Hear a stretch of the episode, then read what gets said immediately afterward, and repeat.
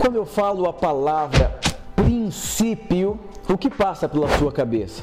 Você sabe que exatamente a forma que você pensa sobre um assunto vai definir muitas coisas na sua vida. Certa vez perguntaram para um pedreiro que estava trabalhando: O que, que o senhor está fazendo? Ele disse: Eu estou trabalhando para sustentar minha casa. É uma forma de enxergar e responder uma pergunta e perguntaram para um outro pedreiro: O que, que, você está fazendo? Ele disse: Eu, eu estou construindo uma casa. Uma outra forma de enxergar e de responder uma pergunta.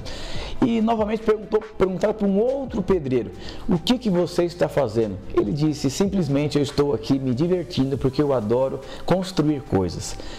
Olha que interessante, cada um enxerga de uma forma diferente. A forma que você enxerga define o resultado da sua vida. Por que, que alguém vai para a escola? Se você perguntar para os jovens, um vai para estudar, outro vai para usar droga, infelizmente, outro vai para namorar, cada um vai por um motivo. Mas quando você pega aí 10 anos para frente, 15 anos para frente, você vai perceber que o resultado daquela pessoa foi definido exatamente pela compreensão que ela tinha. Certa vez eu fui ministrar em uma cidade com 100 mil habitantes, uma cidade na Bahia, no interior da Bahia. E ali tinha um condomínio de pessoas altamente bem-sucedidas. Eu fiquei alojado na casa de uma pessoa ali. Lá moravam médicos, reitores, pessoas muito bem-sucedidas. Era uma cidade simples, mas naquele condomínio tinha muita gente com muito dinheiro e muito importante. E ali eu conheci um pedreiro. Ele, no momento mais difícil da vida dele, ele tinha uma casa muito simples no começo do seu casamento. Ele decidiu desfazer aquela casa e investir em materiais para se tornar um pedreiro e poder construir a vida dele. A mulher dele sofreu muito, foi morar num lugar muito simples e ali ele começou. Enquanto ele estava se desenvolvendo e trabalhando, ele começou a descobrir algumas coisas como pedreiro. Ele começou a pensar, a meditar e ter outras compreensões. Resumindo a história, esse homem hoje, ele constrói as maiores mansões dessa cidade. Mas sim simplesmente ele não constrói uma casa.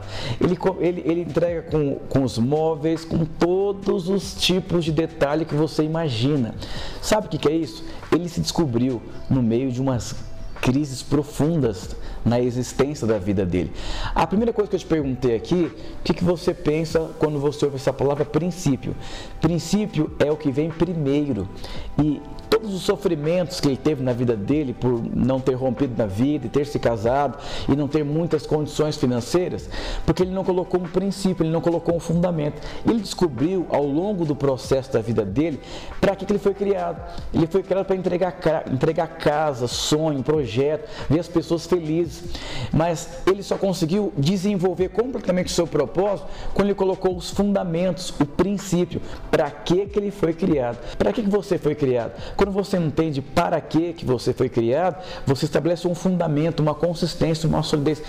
Quando eu disse no antigo vídeo que sacrifício as pessoas não gostam muito de fazer, porque sacrifício é uma coisa muito pesada interiormente. Que leva alguém a conseguir emagrecer tranquilamente? E outro não. O outro não tem disposição de sacrificar de mão de um hambúrguer, de uma pizza. Por quê? Porque é muito sacrifício. Porque ele não entendeu ainda o porquê de ter uma qualidade de vida. Eu mesmo agora tenho um personal que cuida tem cuidado da minha vida. E ele tem me ajudado muito. Eu tenho percebido que todos os sacrifícios que eu faço na minha vida, que são difíceis demais, é porque eu não tenho princípio, eu não entendo o porquê. Quando você entende o porquê, você vai para a academia com alegria, você corre com alegria, faz abdominal com alegria, porque você entendeu o porquê todos os sacrifícios da sua vida, que são penosos demais. Deus não criou você para viver uma vida penosa.